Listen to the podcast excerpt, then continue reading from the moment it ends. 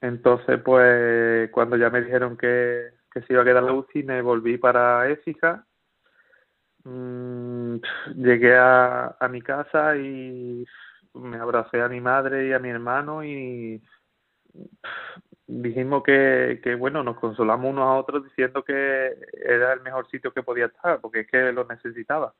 La verdad que, que fue bastante duro.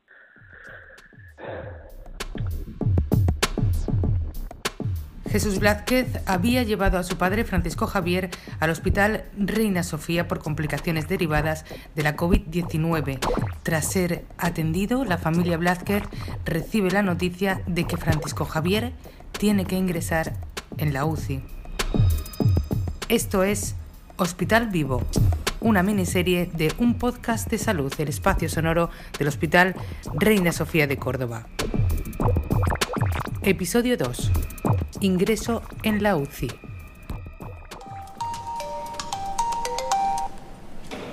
Sí, UCI. Sí.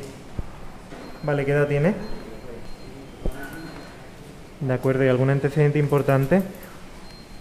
Muy bien, ¿cómo está, cómo está ahora mismo el paciente? ¿Cómo lo tenéis? Uf. Vale, vale. Soy Raquel Cordón, trabajo en UCI del Hospital Reina Sofía y soy enfermera. Si es un ingreso COVID, como me has dicho, estamos vestidas, preparadas para que cuando llega el enfermo, suben por el ascensor, de, si viene desde urgencia, buscan el módulo de UCI a donde se le haya dicho dónde tiene que ingresar el enfermo y lo llevan hasta el box donde sea. Llegan allí y allí ya estamos nosotros, la enfermería también. Y empezamos a monitorizarlo, a ponerle el manguito, a lo que haga falta. Primero a tenerlo controlado, ¿no? Para saber sus constantes lo primero. Pues la verdad que el trayecto desde urgencia a la UCI para mí fue larguísimo, larguísimo. Yo no me a llorar y yo me acordaba del niño que se había quedado en el coche esperándome y que yo no le podía decir que me voy por la UCI. Soy Puri, Puri Carmona, soy médico intensivista, trabajo en la UCI del Hospital Reina Sofía de Córdoba y en cuanto al explicarle a un paciente cuando ingresa con nosotros, eh, la verdad que es uno de los momentos más difíciles, ¿no? sobre todo por la cara de pánico con la que con la que entran por la UCI, muchas veces ingresan muy rápido, ni siquiera nos da tiempo a preavisarlos de la situación porque están en mala situación y bueno, cuando el decirle a un paciente que tiene que ingresar en UCI, un paciente que está en planta o que está en urgencia, es un momento difícil porque muchas veces ni siquiera lo entienden. Y claro, empiezan a ponerme las vías, empiezan a ponerme las ondas, empiezan a, yo qué sé, de todo. Unos hay que ir allí. Y sí, no más fuerte, otros más fuerte en el musero. En fin. En estos 10 meses de pandemia, las UCIs de los hospitales han atravesado un tortuoso camino. Justo esta semana estamos en plena tercera ola.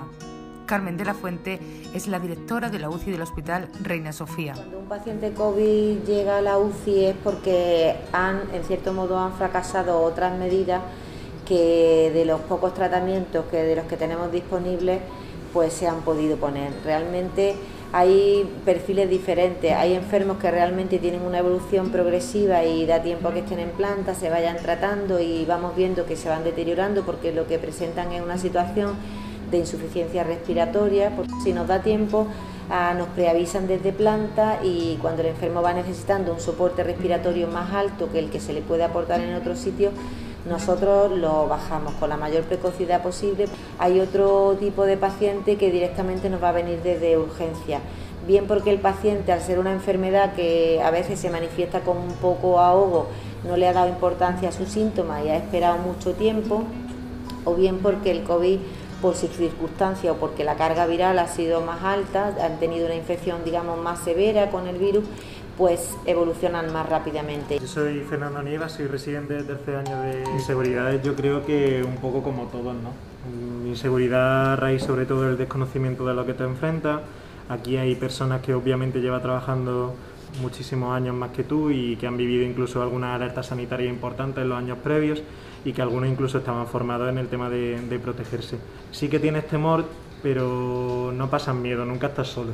Siempre hay gente que está contigo, que te explica cómo lo tienes que hacer, sobre todo pues cuando entras al box y tienes que valorar primero al paciente, pues está contigo ahí la enfermería, están contigo los auxiliares, si hay algún problema. A nosotros nos afecta mucho pensar que cualquiera de nosotros tiene las mismas papeletas que ese que está en esa cama, porque realmente en la pandemia a mí me gusta decir que no mm, todos somos víctimas. Y claro, cuando yo llegué a la UCI, la verdad es que mm, ya me meten dentro y, empiezan a desnudarme y ya pues, conmigo se encierran tres enfermeras, me dieron un ánimo tremendo. Son, son unas profesionales, pero vamos, no dejaron en ningún momento, estuvieron por lo menos, por lo menos dos horas y media estuvieron conmigo. Se le explica lo que se le va a hacer, el motivo de por qué se le va a hacer, que aquí en UCI necesitamos controlar los líquidos que le metemos tanto por vena, ¿no? Los sueros y lo que fluye, ¿no? Lo que sale para saber el balance que tiene el enfermo. Ingresar en un hospital implica perder en cierta medida parte de tu intimidad. La desnudez cuando te desvistes en una habitación acompañado de profesionales o, por ejemplo, la necesidad de ayuda para la higiene. Intentamos ante todo pues minimizar eh, la situación, intentamos ponerla lo más fácil para el paciente para que esos miedos sean los menores posibles. Mi padre dio al médico el número de teléfono de mi tía para que se pusiera en contacto con ella a la hora de dar las novedades y ella no lo transmitía a nosotros. Entonces el primer día nos dijo que, que bueno, que estaba bien, pero que, que estaba bastante grave, que, estable dentro de la gravedad, porque también llevaba afectado el riñón y estaba empezando a tener pulmonía bilateral, con lo cual, pues, teníamos que ver la evolución, a ver si iba a más o iba a menos. Hoy la primera noche larguísima, yo no dormí, no dormí nada, nada, nada, porque yo no sé más que darle vuelta a la cabeza. Y yo decía, yo no sé, es que yo no daba crédito a lo que yo estaba pasando. Y sobre todo cuando un paciente está en una situación grave y bastante mala, el poder transmitirle a esa persona, a esa familia que está ansiosa por esa llamada, un momento tan delicado y en el que le estás comentando la posibilidad de que no vaya a ir bien y que las próximas horas son muy importantes es lo que más nos cuesta, porque quizás lo que nos hace ser humanos es el lenguaje verbal, pero el no verbal es más importante y ese lo hemos perdido. Yo recuerdo que tenía clase por videoconferencia y no pude atender ni un minuto. Estaba constantemente pendiente del móvil a ver si mi tía me decía algo, de si empeoraba, mejoraba. Ya empezaron a hacerle pruebas y las analíticas salían alteradas, eh, la radiografía salía bastante mal. A lo, al día siguiente o al otro le tenían que hacer un TAC también. Y esperando las novedades que no, no podíamos Yo creo que, que, la soledad es algo que, como bien se ha comentado, es un problema en, en todos los ámbitos, tanto aquí en el hospitalario como extrahospitalario, por supuesto, con todos los aislamientos. Aquí se intenta en la UCI, en la medida de lo posible, que los, aparte de nuestro acompañamiento, por supuesto, y del acompañamiento de los, de, los compañeros, pues que si pueden estar aquí con el móvil, pues estén y puedan hablar con sus familiares. sobre todo en la primera ola que estaba todo el mundo muy aislado, también se compraron algunas tablets, se pudieron hacer algunas videollamadas, los pacientes que estaban mejor se podía hablar con la familia y eso, por supuesto, el beneficio que le da al paciente estar y poder hablar con su familia es increíble. Eso, vamos, imagínese usted, está aquí en una sala, solo, aislado, en una cámara, no sabe cómo está de bien o de mal, simplemente le informan una o dos veces o tres veces al día que entran y te dicen, ah, pues vamos mejor, o bueno, ahí vamos, ahí vamos, que al final tampoco tú entras como, como, médico y sobre todo lo que intentas también es animar, si la cosa va mejor, pues estupendamente ellos notan y si, y si la cosa va peor, pues supongo que también notan el nerviosismo, ¿no? De cuando tienes que decidir alguna cosa importante, supongo que eso te lo notan los pacientes desde fuera. Lo más difícil es ese, cuando le tienes que explicar que lo tienes que sedar y que lo tienes que intubar, para mí creo que es uno de los momentos más duros, porque ver la cara del paciente de pánico, ni siquiera saben muy bien lo que le vas a hacer, ni cuántos días, pero cuántos días voy a estar sedado, pero yo voy a, voy a enterarme de lo que me va a pasar, me va a doler. Le intenta explicar, no, tranquilo, no te va a pasar nada, te vamos a dormir y pronto te vamos a despertar. La verdad que Yo soy Javier Muñoz, médico adjunto de la unidad de cuidado intensivo. Pacientes que a lo mejor son ellos los que se comunican con la familia, pero hemos tenido algunos pacientes que por otras razones o por la situación neurológica o porque en ese momento no tenían el teléfono móvil, eh, ellos nos han pedido transmitir un mensaje o incluso nosotros pues hemos ido incluso más allá y hemos hecho una videollamada con la propia familia. ¿vale? Y ver a esa familia eh, dando ánimo a, su familiar, eh, pero sabiendo que podía ser la última vez que lo iban a ver consciente y despierto, son momentos bastante duros y para nosotros la verdad que, no sé, eh, la verdad te, por una parte te gratifica, pues bueno, ves que la gente está con, nosotros, con nuestro trabajo y, te anima a seguir, pase lo que pase, pero luego sabes realmente que, es que esto no debería de ser así, que la gente no pueda ver a su familiar, que no pueda estar con él, darle la mano. al final nos toca a nosotros ser transmisores de sentimientos y emociones. Y es duro.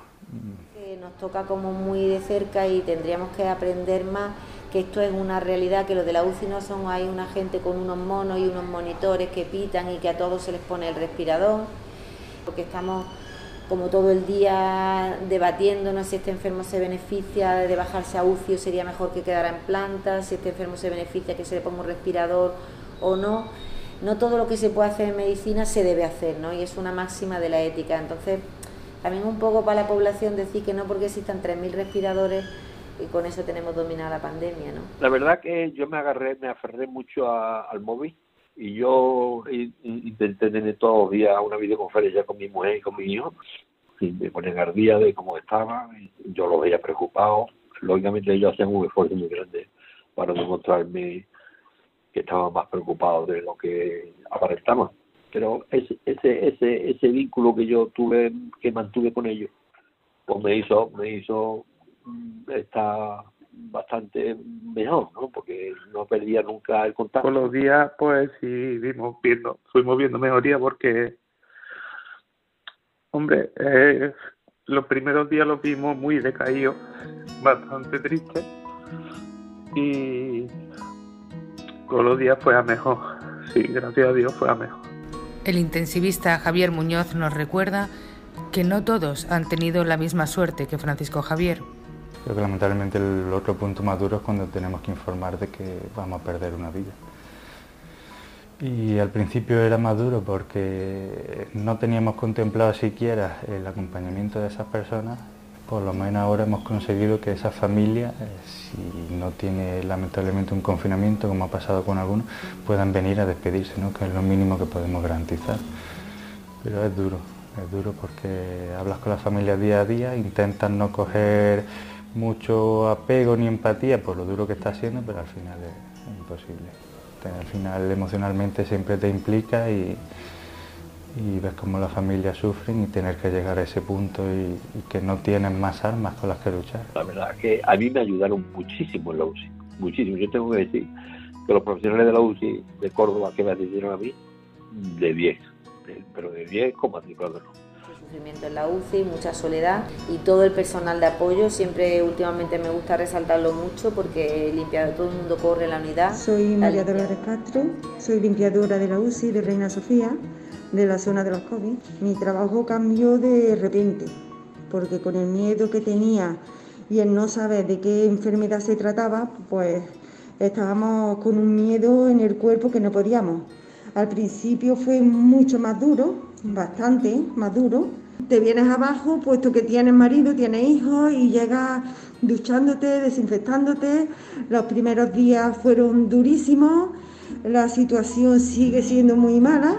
Ese miedo que teníamos, ese terror, se ha ido modificando, se ha ido transformando y a día de hoy, aunque hay muchos momentos en los que sigas teniendo miedo, porque es verdad que es difícil, más que miedo tenemos ese respeto y, bueno, lo llevamos de otra manera quizás, un poco más con más seguridad. Y día me dicen, esta noche, posiblemente esta tarde, lo vamos a subir a planta y yo lo vi estupendo porque digo, bueno, pues esto es la mejor señal de que esto va mejor. En el siguiente episodio te contaremos qué pasa en una unidad de hospitalización COVID, cómo se han organizado y cómo han vivido sus profesionales estos meses de pandemia. También avanzaremos en la historia de Francisco Javier y su familia. Esto es Hospital Vivo, una miniserie de un podcast de salud, el espacio sonoro del Hospital Reina Sofía de Córdoba.